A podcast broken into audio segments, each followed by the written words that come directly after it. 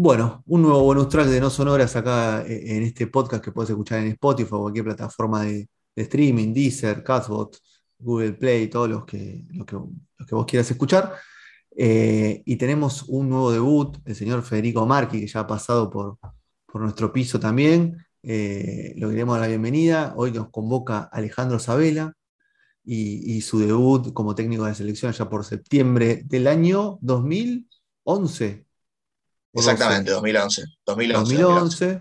Y, a partir de ahí es andar un poco, no, lo que todos conocemos, su, éxito como jugador en la época de Bilardo, sino alguna otra perlita y enfocarnos bien en lo que hizo como jugador eh, el ex técnico de la selección y recientemente falleció lamentablemente Alejandro Sabela. Así que Fede, te doy la bienvenida. ¿Cómo va, Fede? ¿Todo bien?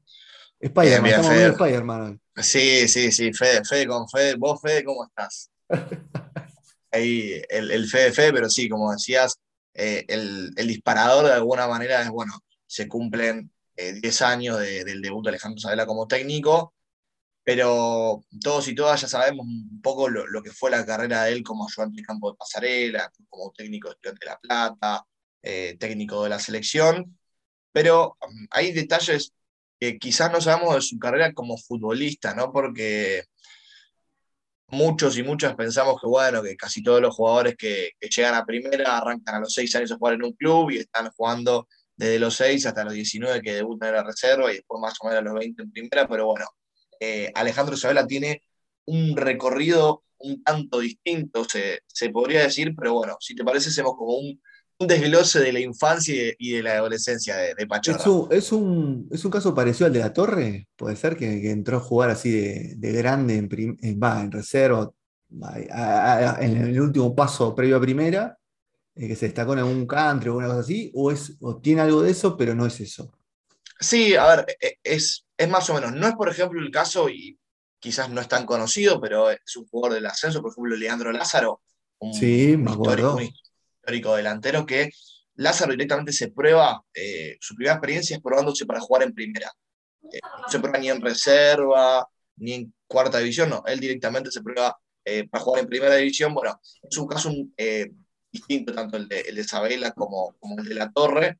Alejandro, que cerca de los 16 años llega, llega a las inferiores, pero bueno, antes de eso, un par de datos es que, bueno, que Alejandro Sabela jugaba mucho al fútbol en la calle, él era de, Barrio Norte, bueno, una zona donde quizás no, no transitaban tantos autos, entonces eh, se podía jugar mucho en, la calle sin ningún problema y la, calle donde justamente él vivía era medio cortada, entonces como que tenía un paredón que, se podía usar de arco y bueno, ahí estaba Pachorra pateando la pelota todo día. Y un dato muy destacable y para tener en cuenta para lo que sigue a lo largo de este recorrido, que él era hincha de boca. Cuando era chico, era, era, hincha, hincha, del Ceneice, pero bueno, el, el, papá de él jugaba en los torneos internos de Jeva, que hoy en día se siguen tanto su padre, su madre como Alejandro y, su hermano también, estaban casi todo el día y casi todos los fines de semana en Jeva, eh, viendo jugar a papá, jugando entre ellos al fútbol, comiendo algo, hacía una vida muy, muy de club ahí en, el, en Jeva, ahí cerca de, de Palermo.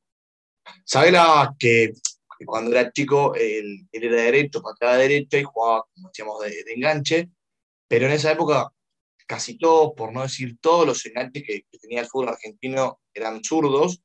Entonces Pachorra empezó a patear de zurda por compromiso, medio para asemejarse a sus referentes, y quedó zurdo, ¿no? Por eso a, lo largo de su carrera lo vimos a, a Sabela como enganche zurdo, pero que tenía un muy buen manejo de, su pierna diestra también, o sea que no era ambidiestro, porque en un momento la derecha medio que la, abandonó, pero que de todas maneras eh, podía manejar muy bien eh, su pierna inhábil, por decirle de alguna manera.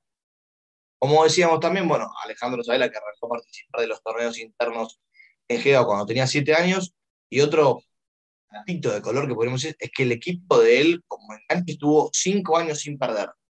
Cinco años sin perder. Eh, un número que obviamente es una locura y un número que obviamente es. como los cebollitos del Diego, más o menos. Claro, claro, claro. Podemos decir, es digno de, inferiores o de, o de un torneo interno, ¿no? Si esto llega a pasar en primera división, estamos hablando de el mejor equipo de la historia, quizás, pero, pero, bueno, Alejandro que estuvo cinco años sin perder, obviamente con múltiples campeonatos en, el medio, eh, así bueno, algo, algo bastante destacable. Ya cuando llegó a, su adolescencia, cerca de los 15 años, Sabela que empezó a sentir eh, ese juego ¿no? Por, por, ir a las inferiores, por, por, seguir jugando al fútbol, por convertirse en futbolista a una edad bastante avanzada. Se probó en Boca, en el club en el cual era hincha, como decíamos, no quedó, le dijeron que, que su físico no era el mejor. Después pasó por Racing, en la academia, que le dijeron que vuelva otra prueba y Alejandro prefirió no, no ir porque él estaba seguro de que le iban a decir que no. Entonces optó por la decisión de, bueno, ni siquiera perder el tiempo, pero bueno, finalmente a través de uno de los padres de, uno de sus compañeros en, el torneo interno de Geva, llegó a una prueba en River y obviamente en, el Millonario quedó, eh, hizo inferiores hasta que debutó en primera, pero a los 18 años, cuando terminó la secundaria, él arrancó a estudiar abogacía también, al mismo tiempo que, que jugaba en, en las inferiores de River. De hecho, en, en el medio él va a jugar el, torneo Juventudes de América en Chile, un torneo para, para menores de 20 años con, la selección argentina. Eh, en ese mismo campeonato, Marcelo Araujo, el reconocido relator, lo apodó Pachorra, porque el comandante. le gustaba mucho, el comandante mucho dormir.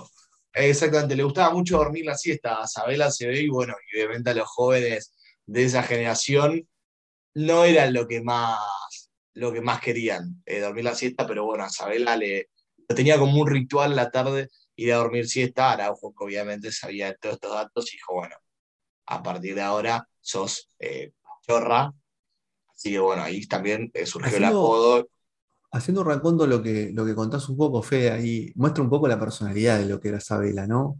ese tipo de que con una autoestima un poco baja, eh, un poco tímido, callado, retraído, o sea, eh, lo que contabas decía, bueno, no sé si voy a quedar, eh, o directamente tratar de pasar desapercibido, y por otro lado, muy enfocado en lo que es la carrera, la carrera profesional o, lo que era la formación universitaria, cosa que hoy quizás es un poquito más usual en algunos jugadores, no en la mayoría, pero anteriormente era algo cuasi excepcional.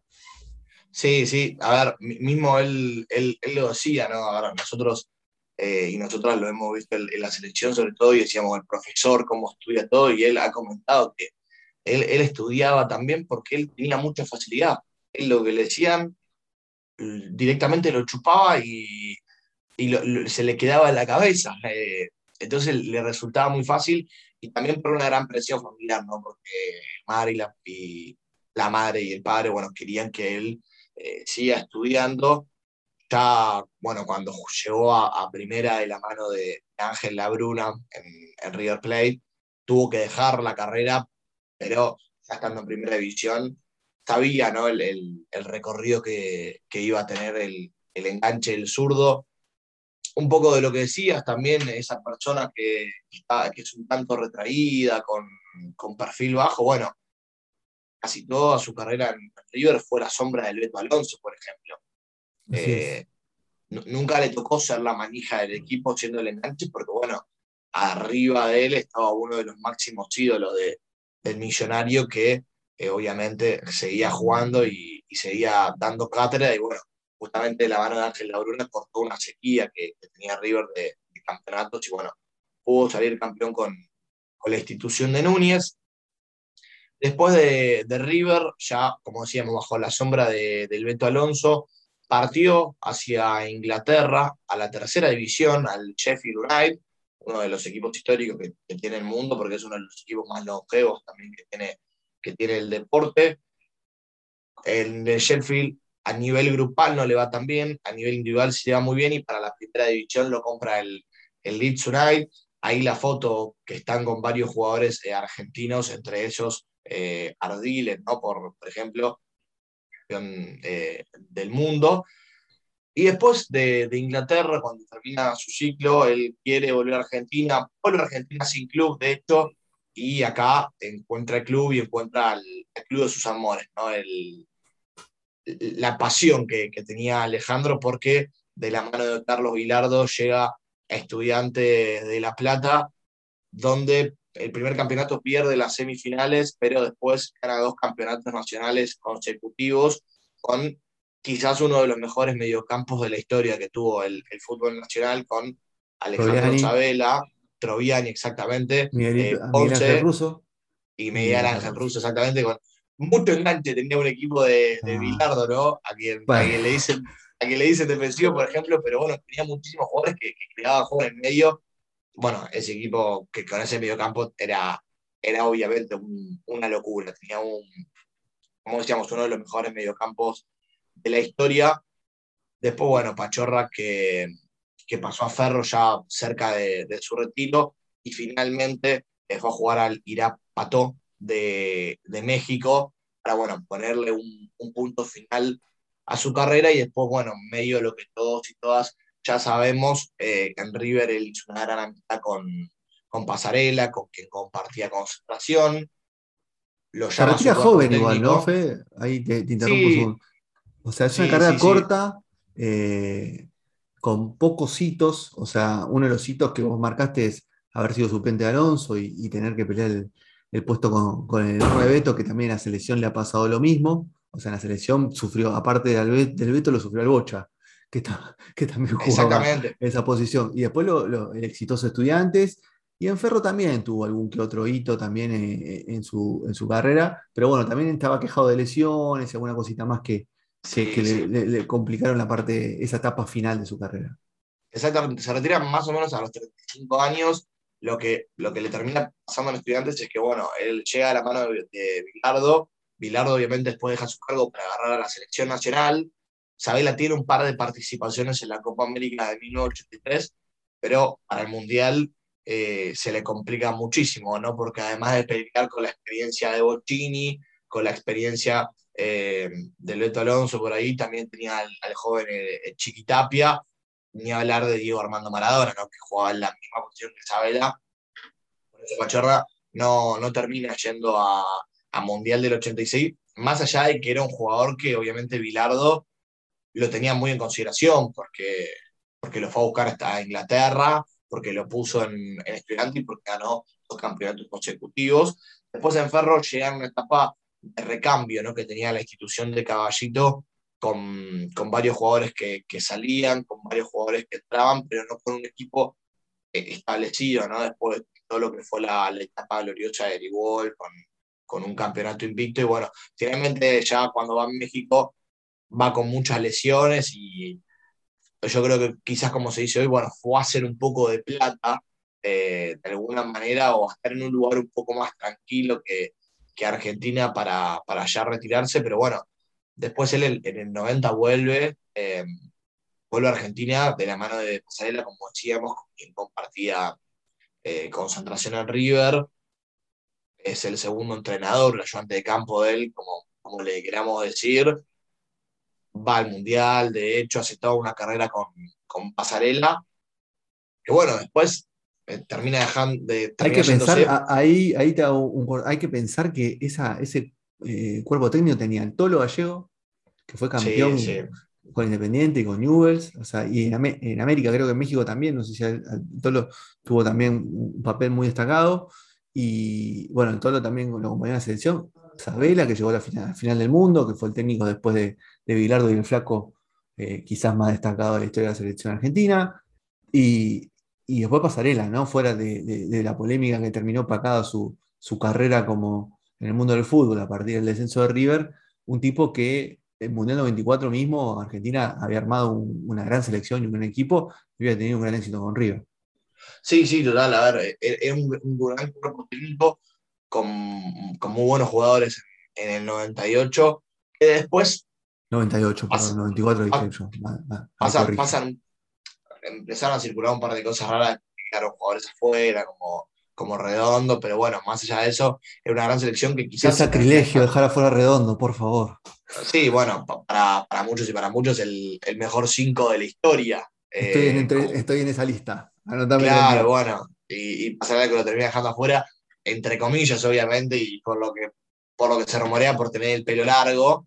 Eh, pero bueno, nada, Redondo que se termina perdiendo en el 98 y que Argentina quizás se termina quedando también afuera por eh, errores propios ¿no? de, la desesperación de Ortega, que quizás la Argentina de 2014, comandada por Alejandro Chabela, y, aprendiendo de errores, quizás eh, 16 años después, es una Argentina mucho más tranquila, que si pierde por error personal no es por desesperación, es por un error de una marca, pero bueno, y, quizás como para un cierre final, una conclusión final, eh, me quedo con, lo que dijiste vos, ¿no? en, el arranque, una persona muy, como muy tímida, con un perfil un poco bajo, con una autoestima muy tranquila, porque en River fue sombra de, el Beto Alonso, a pesar de, su gran juego.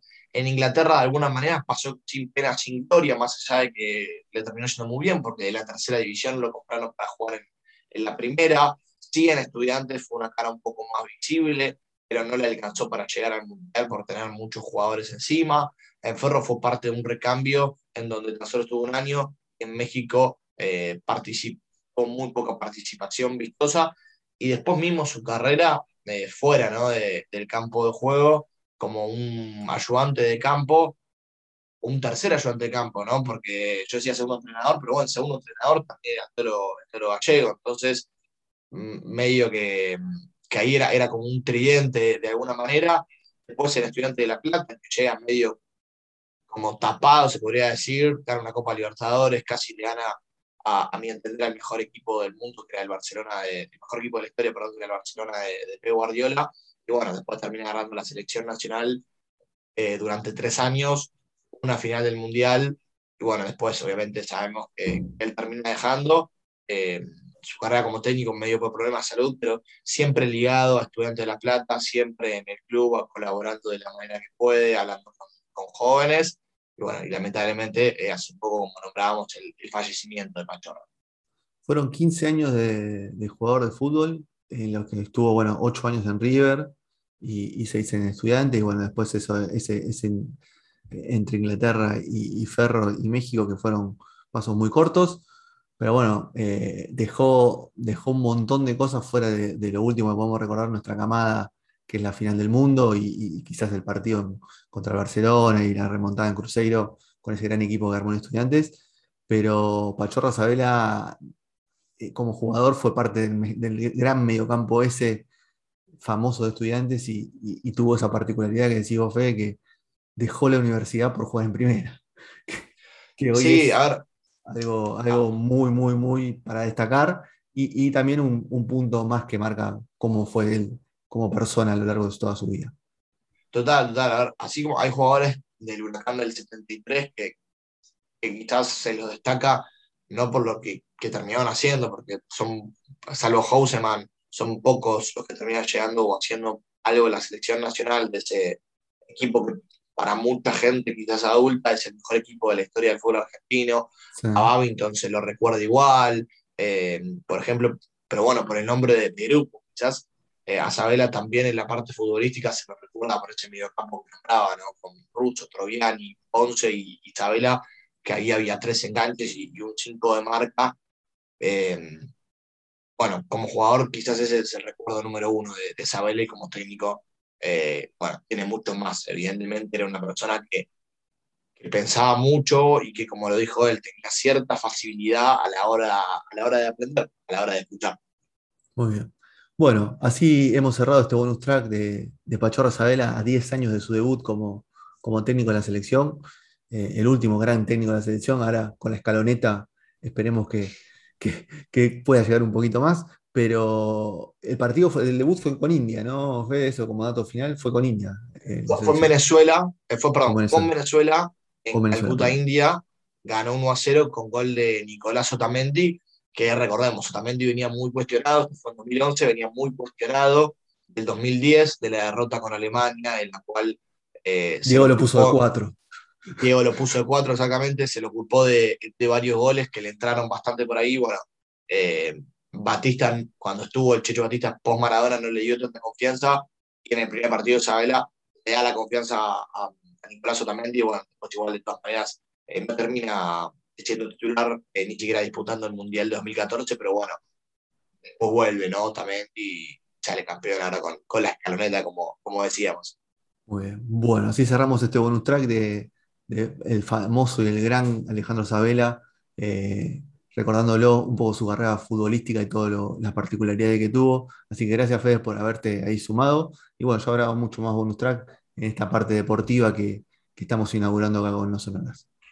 Sí, sí, totalmente, totalmente. Van, van a venir más, obviamente no solo de fútbol, vamos a buscar de básquet, de, de rugby, eh, ¿Por qué no fútbol americano también? Vamos, vamos, vamos a buscar. Vamos a hablar de Tom Brady.